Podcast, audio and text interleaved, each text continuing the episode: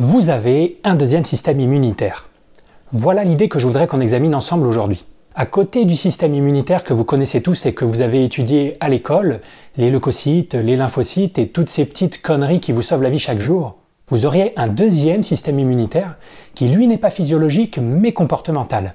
Ce système immunitaire serait un programme cognitif dont le rôle serait le même que celui du système immunitaire classique, c'est-à-dire éviter qu'on tombe malade, mais lui assurerait cette fonction par la production de comportements plutôt que par la production de globules blancs et d'anticorps. Et le plus incroyable, c'est que ce programme cognitif, vous le connaissez tous, vous l'avez devant les yeux depuis des années, il s'appelle le...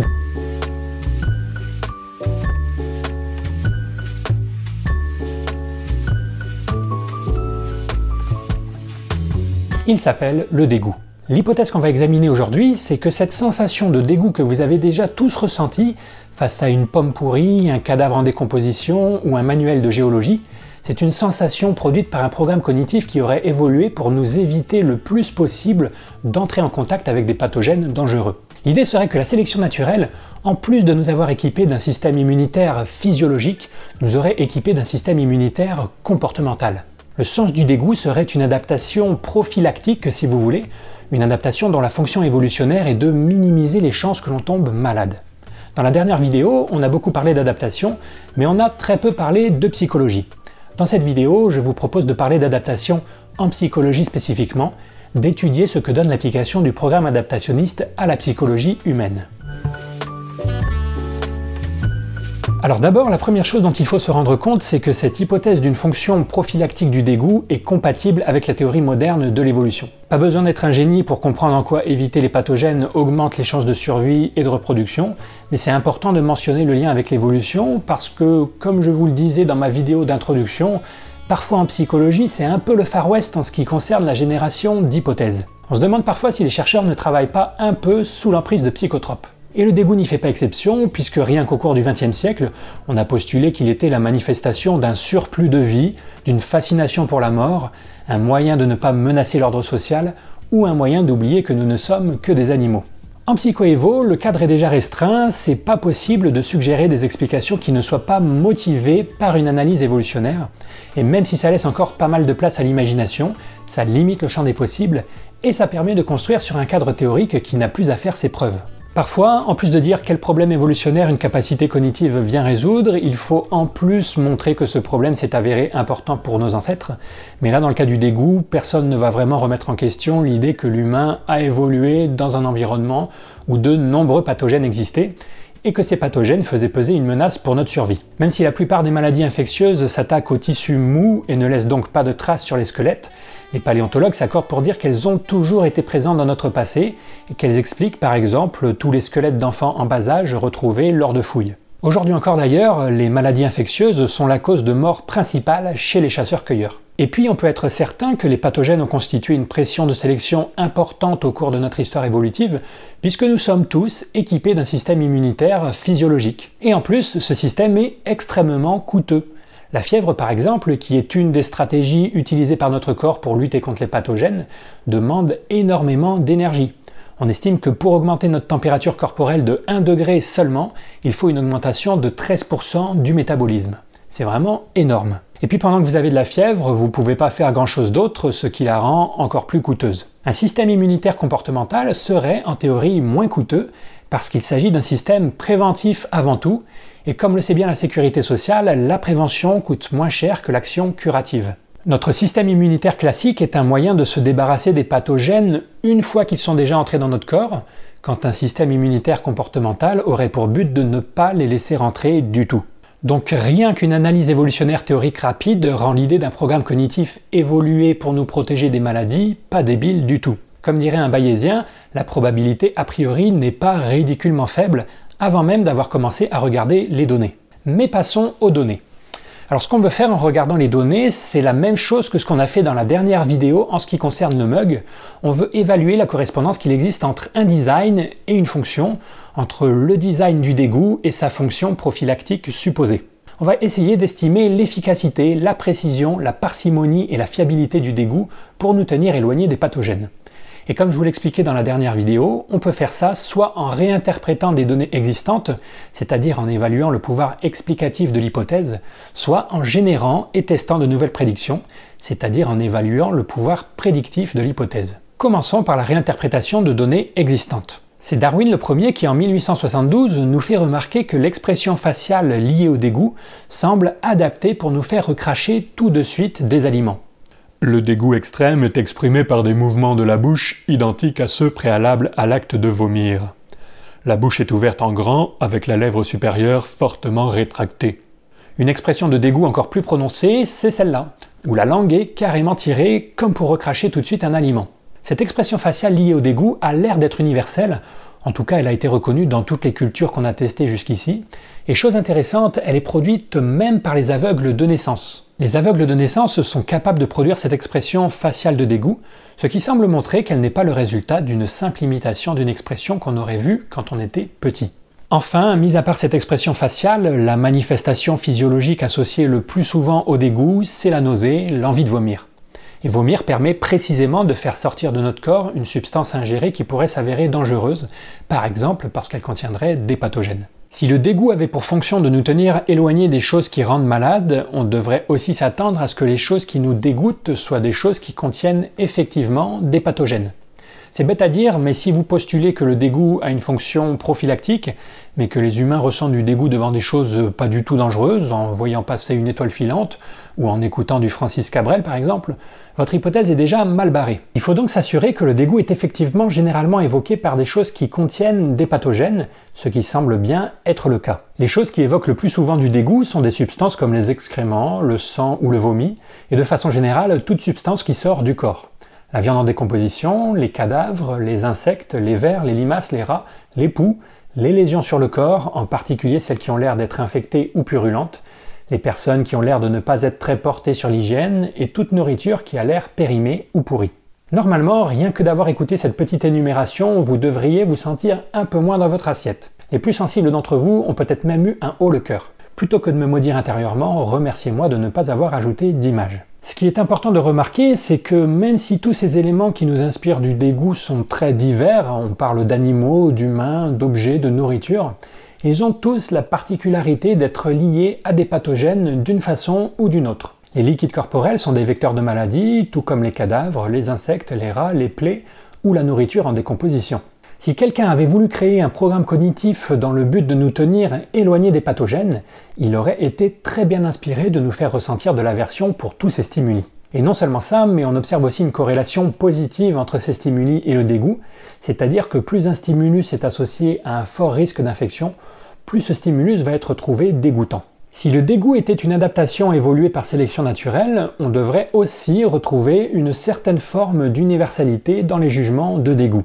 Les adaptations sont en effet généralement communes à toute une espèce, puisque par définition, elles ont pour effet d'augmenter la fitness et qu'elles vont se répandre au cours du temps dans une population. Par contre, les expériences qui recherchent de l'universalité sont toujours assez dures à interpréter, parce que même en supposant l'existence d'un programme cognitif universel, on s'attendra toujours à trouver des variations d'une société à l'autre, ou même d'une personne à l'autre. Exactement comme dans le cas de la morale, je vous renvoie à ma vidéo sur les bisounours, et je reviendrai sur ce point en fin de vidéo.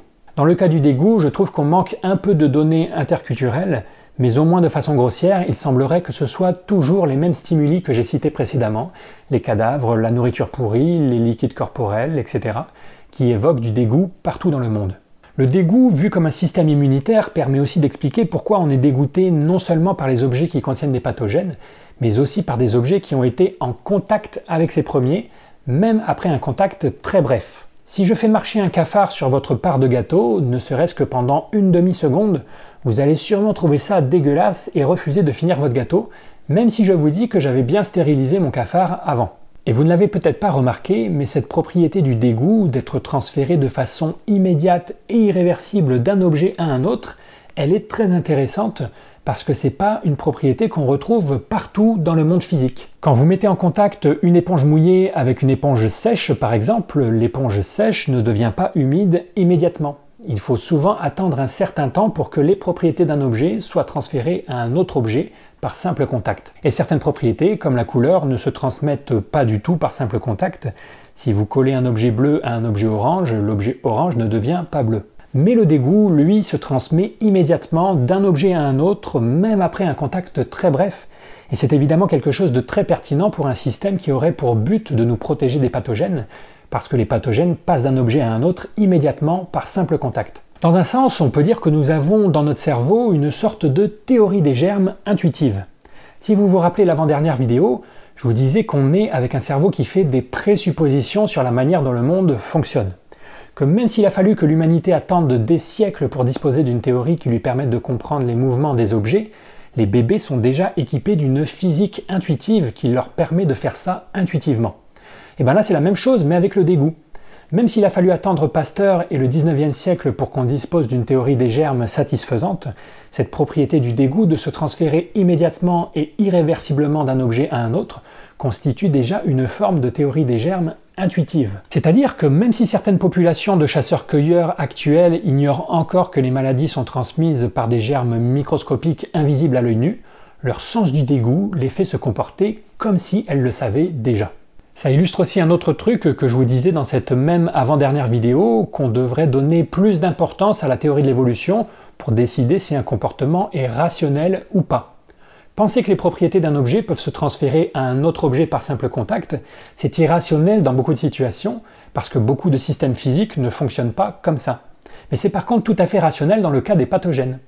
Le sens du dégoût possède sa propre rationalité, si vous voulez, et on retombe sur l'idée de spécialisation fonctionnelle. La spécialisation fonctionnelle permet de faire en sorte que chaque programme cognitif qu'on a dans la tête ait sa propre logique, ses propres suppositions sur le monde, ses propres critères de ce qui est rationnel, ou plus exactement ses propres critères de ce qui est adaptatif. Un autre truc rigolo avec le dégoût, c'est qu'il peut s'appliquer à des choses dont on sait pertinemment qu'elles ne sont pas contagieuses. Par exemple, beaucoup de personnes refuseront de manger un chocolat en forme de crotte de chien ou en forme de cafard, alors qu'on sait très bien qu'il ne présente aucun danger. C'est une particularité bizarre si vous pensez que le dégoût vient d'un raisonnement conscient et que l'on calcule en permanence la probabilité d'être infecté par tel ou tel objet à partir de nos connaissances en médecine sur ce qui est pathogène ou pas. Dans une perspective évolutionnaire, ce genre de dysfonctionnement, entre guillemets, est moins surprenant à cause du concept d'exécution d'adaptation dont je vous ai déjà parlé. On est probablement dans la même situation que face à la cuisine d'Etchebest à la télé. On est face à un stimulus, la nourriture en forme de cafard, qui normalement n'existe pas dans la nature. Et donc notre sens du dégoût se fait avoir, entre guillemets, et agit de façon non optimale parce qu'il n'a pas évolué pour répondre à ce genre de stimulus. Pour ceux qui font un peu de machine learning, c'est comme si vous aviez entraîné un modèle à différencier des images, mais que dans vos données d'entraînement, il n'y avait que des chats et des avions, et dans vos données test, il y avait des chats, des avions, mais aussi des chiens. Les chiens seront sûrement catégorisés comme des chats, ce qui est une erreur à strictement parler, mais une erreur très compréhensible vu la façon dont le modèle a été entraîné. Ça rejoint donc aussi ce que je vous disais dans la vidéo précédente, qu'on n'a pas besoin de supposer que nos adaptations psychologiques sont parfaitement optimisées. La sélection naturelle construit avant tout des trucs qui fonctionnent en moyenne sur toute une vie, pas des trucs qui fonctionnent parfaitement dans toutes les situations, et encore moins si ces situations sont des anomalies statistiques dans notre histoire évolutive. Voilà donc ce qu'on peut faire en termes de réinterprétation de choses qu'on savait déjà pour apporter un peu de crédit à l'hypothèse d'une fonction prophylactique du dégoût. Notez que la réinterprétation de choses qu'on savait déjà, on a l'habitude de la dénigrer, d'appeler ça du raisonnement post-hoc et de la vouer aux gémonies de la citadelle zététique, mais ça vaut pas non plus zéro épistémiquement parlant. Même si j'imagine que je n'ai appris à personne quelle était l'expression faciale associée au dégoût, J'imagine que certains d'entre vous n'avaient jamais remarqué que cette expression est extrêmement fonctionnelle pour recracher des aliments. Même si j'imagine que la plupart d'entre vous refuseront de manger un aliment qui a été en contact ne serait-ce qu'une demi-seconde avec un excrément, j'imagine que beaucoup d'entre vous n'auront jamais remarqué que c'est une propriété bizarre d'une certaine façon, en tout cas non applicable à tous les systèmes physiques. Si certains d'entre vous se sont dit bon sang mais oui bien sûr, en m'entendant parler de tout ça, Bienvenue au club, c'est une réaction typique de celle que vous pouvez ressentir quand vous faites de la biologie de l'évolution, parce que l'évolution est la théorie qui donne du sens à tout en biologie, comme le disait Dobzhansky. Si je devais voter pour une devise qui représente la biologie de l'évolution, ça serait sûrement ça, bon sang mais oui bien sûr, ou alors euh, diantre que n'y avais-je pensé plus tôt, qui est aussi la réaction qu'on peut ressentir quand on entend parler de la sélection naturelle pour la première fois. Mais bref, je m'égare. Ce que je voulais dire, c'est que si on a généralement tendance à donner moins de valeur au pouvoir explicatif qu'au pouvoir prédictif, ce pouvoir explicatif ne vaut pas rien non plus. Mais passons maintenant au pouvoir prédictif.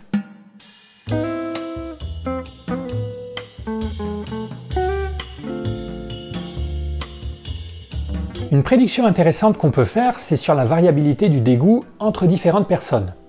Une analyse évolutionnaire nous dit que tout le monde ne devrait pas en permanence être dégoûté de la même façon. En particulier, ceux qui ont le plus à perdre à être exposés aux pathogènes devraient être plus facilement et rapidement dégoûtés que les autres. Et cette prédiction peut être testée en testant le dégoût de personnes qui ont plus à perdre à tomber malades. Chez les humains, une population toute trouvée, ce sont les femmes, parce qu'à cause de la grossesse et de l'allaitement, c'est-à-dire à cause du lien physiologique étroit entre une mère et son enfant, la probabilité de transmission d'une maladie d'une mère à ses enfants est plus grande que celle d'un père à ses enfants. Il y a d'autres raisons qui expliquent pourquoi on s'attend à ce que les femmes aient plus à perdre que les hommes à tomber malades, mais la raison la plus simple à comprendre pour des cerveaux comme les vôtres, c'est celle-là. Si notre hypothèse prophylactique du dégoût est vraie, on peut donc prédire que la sélection naturelle aura rendu les femmes plus sensibles aux stimuli dégoûtants que les hommes. Et cette prédiction a été confirmée de nombreuses fois. Pour un même stimulus, les femmes sont beaucoup plus rapidement ou fortement dégoûtées que les hommes. Au passage, vous remarquerez qu'en plus de commencer à nous apprendre des choses sur la psychologie humaine, cette prédiction permet aussi de départager différentes hypothèses. Le fait que les femmes soient plus rapidement dégoûtées que les hommes, c'est une prédiction qui découle naturellement d'une analyse évolutionnaire, mais pas une prédiction qui découle naturellement d'une théorie qui postulerait que tout ce qu'on trouve dégoûtant nous vient uniquement de notre éducation. Ou alors il faudrait postuler qu'on enseigne à nos petites filles d'être plus dégoûtées que nos petits garçons, ce qui complexifie le truc et reste bien sûr à être démontré. La théorie de l'évolution fait aussi des prédictions sur les variations de dégoût au cours de la vie d'un même individu, toujours dans la même logique que celle que je viens de vous présenter. On s'attend à ce que le dégoût soit renforcé dans les moments de notre vie où il est plus coûteux, en termes de fitness, de tomber malade. Un des moments où il est plus coûteux de tomber malade pour un humain, c'est pendant la grossesse. Non seulement parce que c'est une période développementale sensible pour le fœtus, pendant laquelle il faut absolument lui éviter d'être exposé à des toxines, mais aussi parce que le système immunitaire de la femme enceinte est un peu moins performant en début de grossesse, parce qu'il a été modifié pour éviter de reconnaître le fœtus comme un corps étranger. Un dégoût efficace devrait donc se renforcer au début de la grossesse pour protéger la femme enceinte et son fœtus, et c'est exactement ce qu'on observe. Autre prédiction qu'on peut faire sur la plasticité du dégoût au cours d'une vie, comme être facilement dégoûté n'a pas que des avantages, c'est-à-dire que si vous êtes dégoûté partout, vous ne mangez plus rien et vous mourrez, on peut s'attendre à ce que le dégoût soit moins exprimé quand son rapport bénéfice sur risque diminue. On peut donc prédire que dans des situations où manger devient vital, le sens du dégoût sera moins activé. Ce qui peut expliquer ce genre de comportement par Bear Grylls, alors que vous, devant votre télé, le ventre plein, vous trouvez ça pleinement répugnant. Une autre situation dans laquelle on peut prédire que le dégoût sera mis en sourdine, c'est pendant un rapport sexuel. On l'a vu, les fluides corporels font partie des stimuli que nous trouvons les plus dégoûtants. Mais il est au moins une situation dans laquelle on peut penser que ces stimuli seront jugés moins dégoûtants, c'est pendant un rapport sexuel. Parce que si vous continuez à éprouver du dégoût face à un humain que vous avez envie de pécho, eh bien ça va pas vous aider à le pécho. Donc le dégoût est mis en sourdine pendant un rapport sexuel. À l'avenir, quand vous chercherez un moyen d'informer l'humain qui vous attire qu'il peut passer à l'étape suivante, faites comme moi, glissez-lui simplement à l'oreille sache que tu ne me dégoûtes plus. Vous verrez, l'effet est garanti. Le même genre d'analyse de coût-bénéfice peut expliquer pourquoi le dégoût est en général moins prononcé envers les gens de notre propre famille qu'envers des gens extérieurs. J'imagine que vous préférez partager une brosse à dents avec votre partenaire ou vos enfants plutôt qu'avec votre patron ou votre facteur. Cette particularité est utile pour faciliter l'allaitement et de façon générale tous les soins apportés aux enfants. Il y a même des expériences euh, rigolotes entre guillemets qui montrent que les parents sont plus facilement dégoûtés par l'odeur des couches des bébés des autres que par celle de leur propre bébé. Tout en espérant que les sujets de cette expérience étaient bien rémunérés, ça montre à nouveau une atténuation du dégoût dans les situations où être trop dégoûté devient trop coûteux. Autre prédiction, si le dégoût est un outil psychologique de défense contre les pathogènes, on peut s'attendre à ce que les zones cérébrales qui produisent du dégoût soient liées à d'autres mécanismes de défense comme la nausée. Ce qui semble être le cas.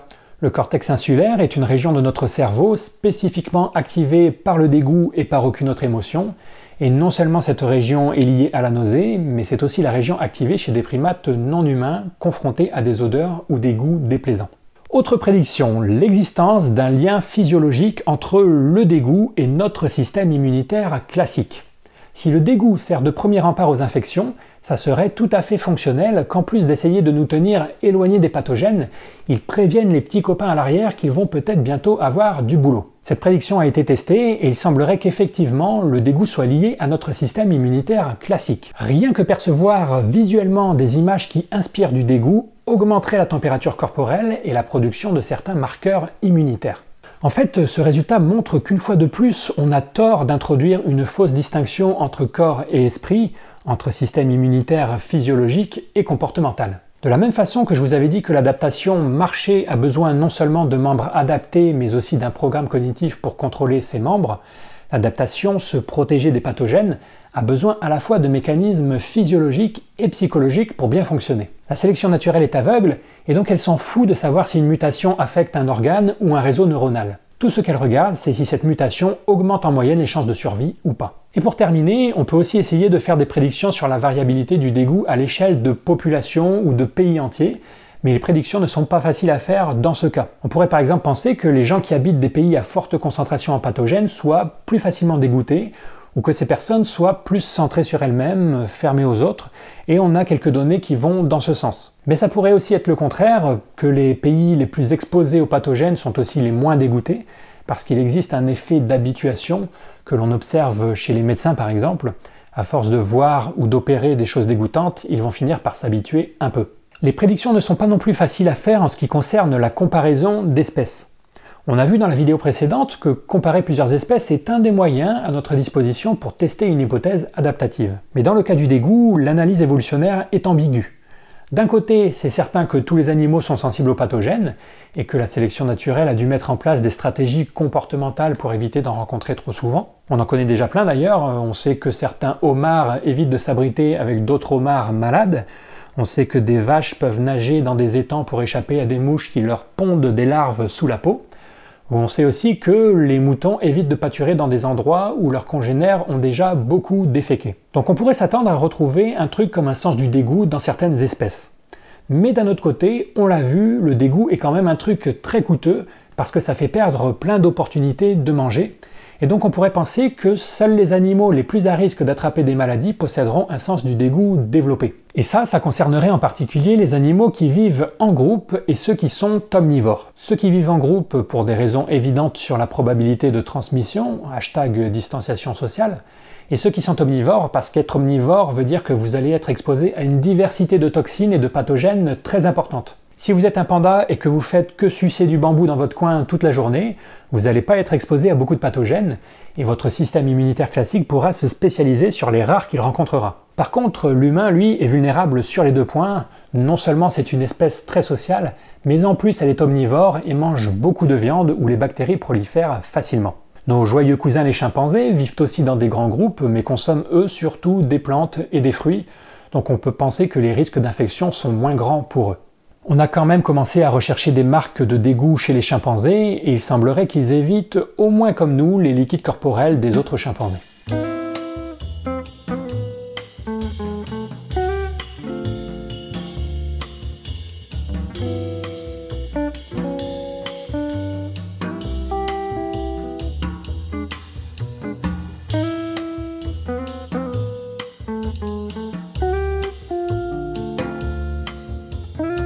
Si au début de cette vidéo j'ai dit que notre système immunitaire comportemental s'appelait le dégoût, c'est un raccourci parce que notre système immunitaire comportemental est probablement plus large que le simple dégoût.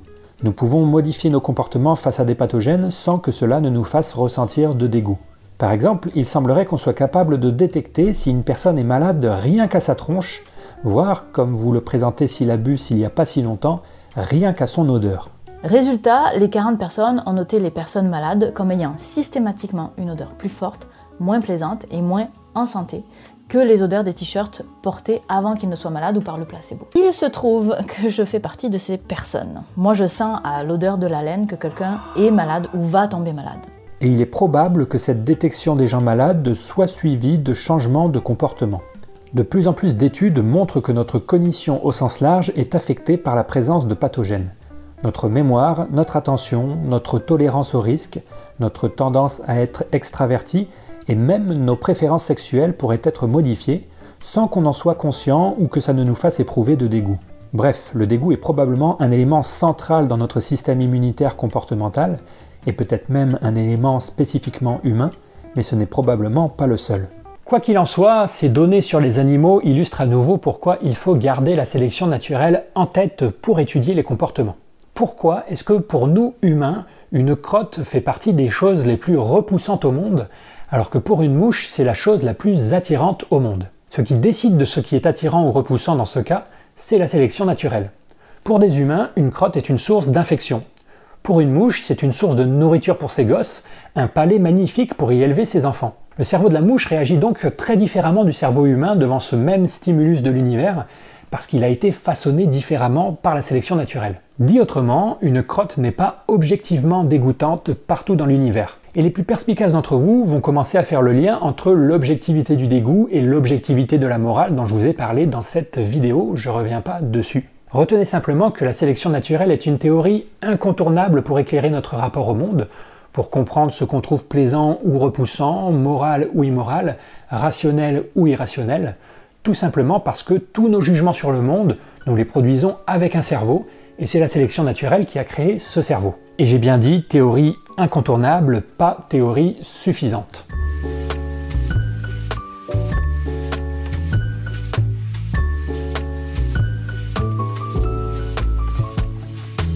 Voilà donc quelques-unes des données qui jouent en faveur d'une fonction prophylactique du sens du dégoût. Si on résume, on a vu que le dégoût entraîne des expressions faciales et des changements physiologiques appropriés pour lutter contre les pathogènes, et qu'au moins certains d'entre eux sont universels.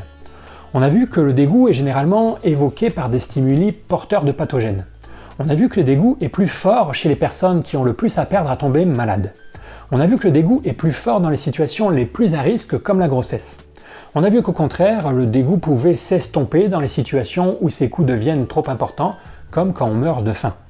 On a vu que la propriété du dégoût de se transférer de façon immédiate et irréversible devenait très rationnelle dans un cadre prophylactique. On a vu que le dégoût activait des régions cérébrales qui, chez les primates non humains, traitent aussi de goûts déplaisants. Et on a vu que le dégoût était relié à notre système immunitaire classique. Toutes ces caractéristiques montrent qu'on est là en présence d'un système qui a l'air d'être ultra fonctionnel et ultra efficace pour lutter contre les pathogènes. La correspondance entre le design du dégoût et sa fonction prophylactique supposée est bonne, comme la correspondance entre le design du mug et sa fonction de porter des boissons chaudes était bonne. Un tel design a très peu de chances d'avoir évolué par hasard, on peut donc éliminer l'hypothèse que le dégoût est le produit du hasard. On ne voit pas bien non plus quelle autre adaptation pourrait expliquer plus parcimonieusement cette fonctionnalité, on peut donc éliminer l'hypothèse du sous-produit. Ne reste que l'hypothèse de l'adaptation, qui nous permet de conclure, sans pour autant en être sûr à 100%, que le dégoût est probablement un programme cognitif évolué par sélection naturelle, dont la fonction est de nous éviter les contacts avec les pathogènes.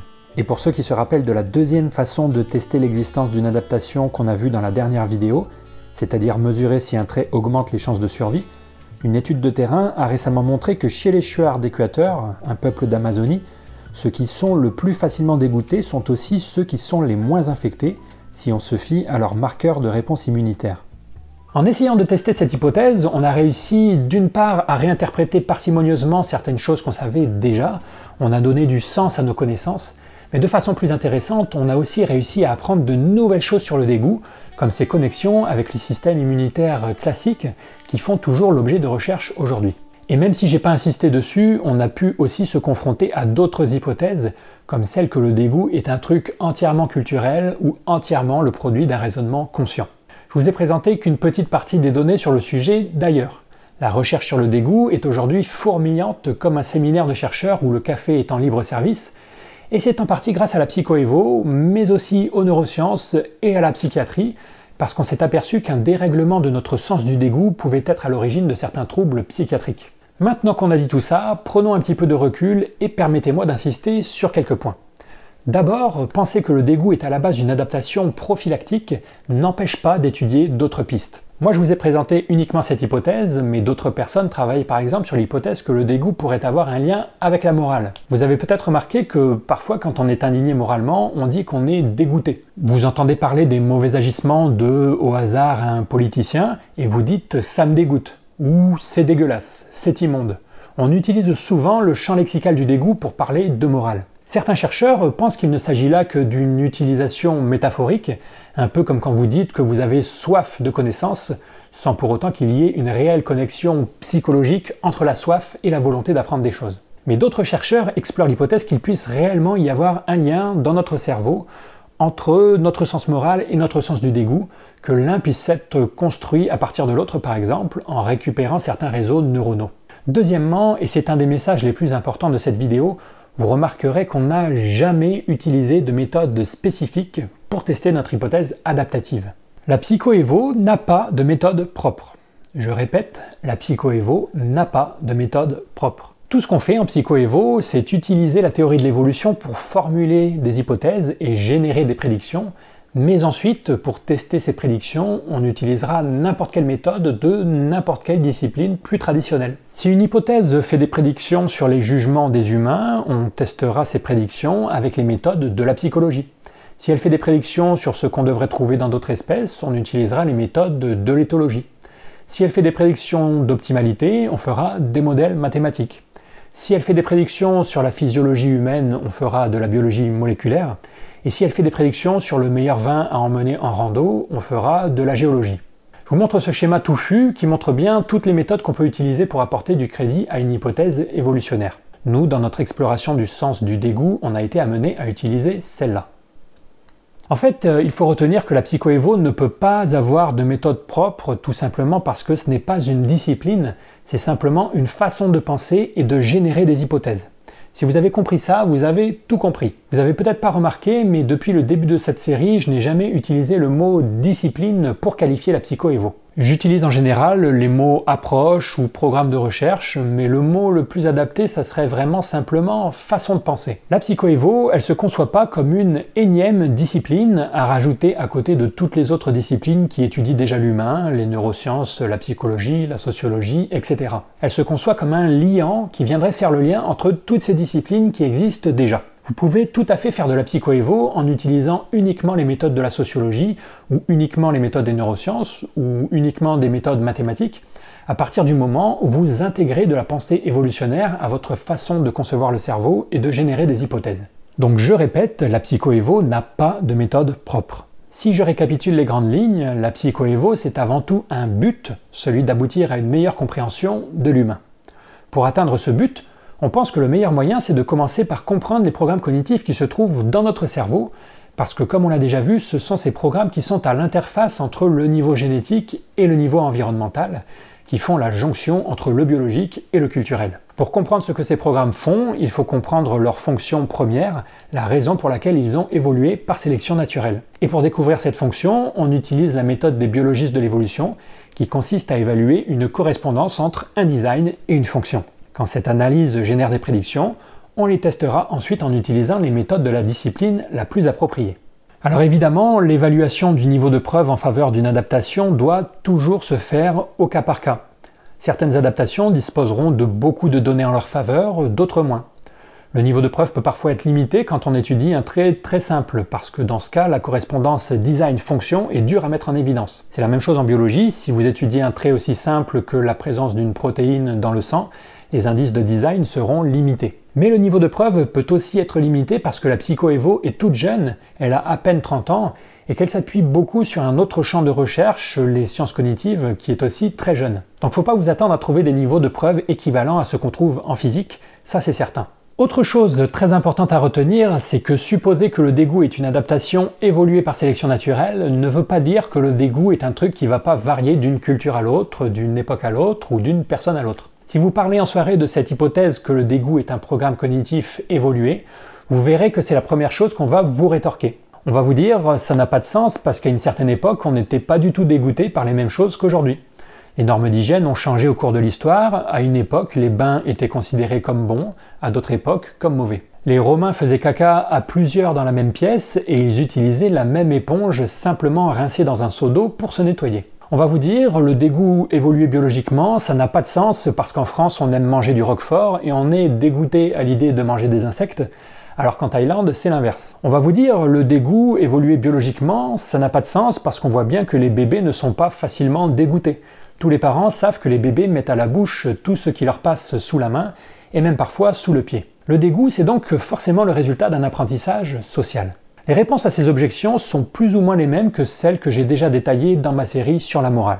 Je vous les re-résume rapidement ici, mais vous pouvez retourner voir cette vidéo au besoin. L'idée générale, c'est que ces supposées objections ne sont des objections que si vous avez une vision naïve de ce que veut dire évoluer biologiquement. D'abord, il faut se rappeler que ce que la psychoévo suppose avoir évolué biologiquement et être universel, ce ne sont pas nos comportements ou nos jugements, mais nos programmes cognitifs. La nuance est cruciale parce que les programmes cognitifs travaillent quasiment toujours sur des entrées pour produire leur sortie. Si vous leur fournissiez des entrées différentes, en les faisant tourner dans des environnements ou des cultures différentes par exemple, leurs sorties seront différentes alors que leur fonctionnement de base restera le même. Évoluer biologiquement ne veut pas dire non plus présent à la naissance. Vos dents n'étaient pas présentes à la naissance et pourtant elles sont évoluées biologiquement. Un programme cognitif peut de la même façon être évolué biologiquement mais avoir besoin de temps pour arriver à maturation. Donc c'est pas parce que votre bébé mange les crottes de votre chat qu'il n'a pas quelque part dans un coin de sa tête un programme cognitif qui va, plus tard, naturellement le pousser à être dégoûté par certains stimuli. Évoluer biologiquement ne veut pas non plus dire que l'apprentissage n'a pas de rôle à jouer. On en a déjà parlé avec le programme d'apprentissage de la peur des serpents. Il est tout à fait possible et même probable que le sens du dégoût ait besoin d'être calibré pendant l'enfance. La composante sociale du dégoût est tout à fait prise en compte par les approches évolutionnaires. Le dégoût serait, comme la peur des serpents, non pas présent à la naissance, mais facile à apprendre grâce à une prédisposition évoluée.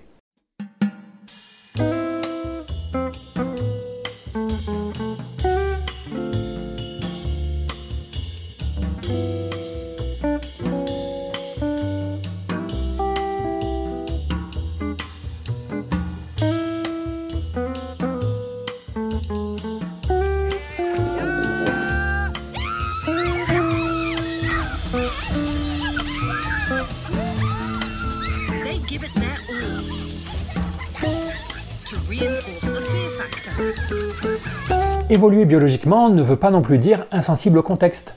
Si je vous dis que la brosse à dents que vous êtes en train d'utiliser a servi à nettoyer les chiottes une heure avant, vous allez être immédiatement dégoûté par cet objet qui vous semblait encore tout à fait respectable deux secondes plus tôt. Ça montre que le sens du dégoût n'est pas imperméable à nos autres capacités cognitives, qu'il est capable de prendre en compte de l'information produite par d'autres algorithmes et de s'appliquer à des objets qui n'ont à première vue aucun lien avec des pathogènes. Le sens du dégoût est un programme sophistiqué, sensible au contexte et ouvert aux autres programmes cognitifs. C'est pas un truc rigide et fermé sur lui-même. Et évoluer biologiquement ne veut pas non plus dire invariant tout au long de la vie, on l'a vu avec le dégoût des femmes enceintes ou le dégoût qui s'atténue dans les situations où vous mourrez de faim. Bref, de façon générale, la variabilité culturelle n'est pas une objection aux approches évolutionnaires, ou plus exactement, ce n'est une objection que si vous avez une vision simpliste du genre de système qui est capable de produire la sélection naturelle. Si vous vous débarrassez de l'idée que la sélection naturelle ne peut produire que des comportements simples, rigides et présents à la naissance, si vous acceptez qu'elle puisse produire des programmes cognitifs très sophistiqués, sensibles au contexte et dépendants d'un apprentissage, vous faites sauter la plupart des objections à l'idée d'un sens du dégoût évolué biologiquement. Rappelez-vous de la complexité du cœur ou de l'œil et de leurs dizaines de tissus spécialisés, tous arrangés d'une façon bien précise.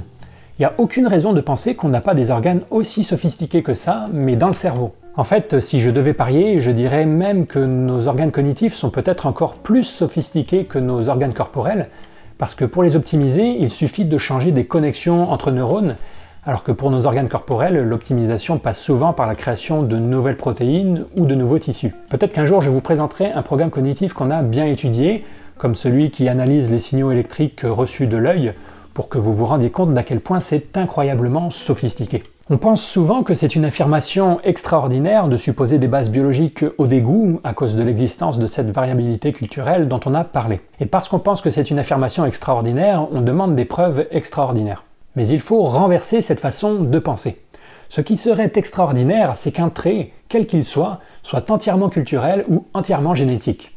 Qu'un trait soit en partie dépendant d'influences génétiques et en partie dépendant d'influences environnementales est au contraire quelque chose de très banal, une hypothèse très faible que vous devriez considérer comme l'hypothèse par défaut. Et ce, que le trait en question soit un truc tout con comme l'envie de manger ou un truc très sophistiqué comme la morale. Je développerai dans une autre vidéo ces questions d'interaction gène-environnement, mais j'insiste sur ce point, la sélection naturelle n'est pas restreinte à produire des trucs très simples, des comportements rigides. Mettez-vous deux secondes dans sa peau. Ça serait complètement con de produire un dégoût rigide et entièrement déterminé à la naissance. À quel point vous devez être dégoûté dans votre vie et par quels stimuli précisément doit dépendre de ce qu'il y aura plus tard dans votre environnement. Ça serait aussi tout à fait adaptatif de donner de l'importance à ce que les personnes autour de vous trouvent dégoûtant parce qu'elles ont souvent plus d'expérience que vous sur votre environnement. C'est aussi adaptatif de mettre en balance le coût de tomber malade avec le coût de moins manger ou le coût d'avoir moins de rapports sexuels. La flexibilité est donc une caractéristique qui sera souvent recherchée et favorisée par la sélection naturelle. La variabilité culturelle n'est donc pas un contre-argument aux explications évolutionnaires, parce que la variabilité culturelle est prédite tout autant par les approches évolutionnaires que par les approches culturalistes. Par contre, une fois qu'on a dit ça, on n'en est bien sûr encore qu'au début de notre programme de recherche. Il nous reste encore à étudier précisément comment nos programmes cognitifs utilisent toute cette information de leur environnement pour au final produire les comportements qu'on observe chaque jour. Comment on en arrive à ce qu'un même algorithme universel puisse faire préférer le roquefort aux uns et les asticots aux autres? Existe-t-il des périodes sensibles au cours de l'enfance qui permettent cet apprentissage? Peut-on être dégoûté par absolument n'importe quoi si les contraintes sociales sont assez fortes Ou y a-t-il des choses qui n'activeront jamais notre sens du dégoût? Au contraire, peut-on s'habituer à n'importe quel stimulus naturellement dégoûtant, comme on finit par s'habituer à l'amertume du café? Quelles sont les propriétés des objets porteurs de pathogènes qui font qu'ils nous dégoûtent plus facilement? S'agit-il de couleurs, d'odeurs, de vision, de texture Est-ce que les traits de personnalité peuvent expliquer pourquoi certaines personnes sont plus dégoûtées que d'autres? Le fait que notre environnement actuel soit différent de l'environnement ancestral change-t-il quelque chose en matière de dégoût? La géologie est-elle une pseudoscience? Voilà le genre de questions qui attendent les chercheurs du 21e siècle. La question n'est plus de savoir si le comportement humain est produit par la culture ou les gènes, le défi est maintenant d'arriver à intégrer l'idée qu'on est avec un cerveau chargé de programmes cognitifs légués par l'évolution, avec tout ce que ça implique en termes de contraintes sur ce que ces programmes cognitifs sont capables de faire, avec l'idée que pour produire des comportements, ces programmes cognitifs sont en permanence bombardés d'informations externes et influencés par le milieu dans lequel ils baignent. Et c'est pour ça que la psychoévo est un cadre théorique adapté pour faire travailler ensemble les sciences sociales et les sciences naturelles. Même si tous les chercheurs en sciences sociales et sciences naturelles ne souhaitent pas travailler ensemble, on en reparlera plus tard, le fait que la psychoévo insiste sur l'universalité des programmes cognitifs et pas l'universalité des comportements, et le fait qu'elle insiste sur l'importance de l'information reçue du monde extérieur, fait qu'on peut facilement trouver des moyens de rattacher les travaux sur l'influence de la culture aux travaux sur l'influence des gènes. Je dis pas que ça se fera sans concession, les sciences naturelles et les sciences sociales ont été séparées depuis trop longtemps pour que leur réunification se fasse sans heurts. Mais l'idée générale d'étudier l'influence de la culture, de l'éducation et de l'environnement de façon large est tout à fait compatible avec le paradigme développé actuellement en psychoévo. Voilà donc les deux grands messages à retenir de cette vidéo. Premièrement, la psychoévo n'a pas de méthode propre et deuxièmement, variabilité culturelle et universalité cognitive ne sont pas incompatibles. Vidéo terminée. La prochaine vidéo sera un petit bonus que j'avais pas prévu de faire à la base. C'est une vidéo dans laquelle je vais vous présenter un maximum d'hypothèses étudiées en psychoévo en un minimum de temps pour vous donner un aperçu de la diversité de la recherche dans ce domaine. Si aujourd'hui je me suis concentré sur une seule adaptation que je vous ai présentée en détail, la prochaine fois je ferai le contraire, je vous en présenterai plein mais de façon superficielle. Ça sera l'occasion de parler de toutes ces petites choses qui vous occupent l'esprit à longueur de journée. On parlera d'amour, de colère, de honte, de peur, de bonheur, de tristesse, d'amitié, de raisonnement, mais aussi d'art et de religion. Dans la prochaine vidéo, on fait un tour d'horizon des logiciels que l'évolution a mis dans votre tête.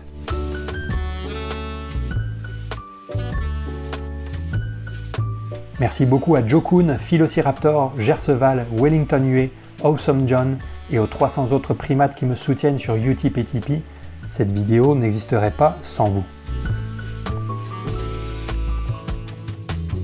Et je pense qu'on peut terminer en remerciant notre système immunitaire comportemental qui travaille en permanence dans notre tête sans jamais se mettre en avant, mais qui, en ces temps de pandémie, nous a probablement déjà permis d'éviter quelques dizaines de milliers de morts. À chaque fois que vous avez entendu quelqu'un éternuer ou renifler bruyamment, et que ça vous a fait vous éloigner ou simplement détourner la tête, vous étiez en train de diminuer vos chances de vous faire contaminer. Merci le dégoût.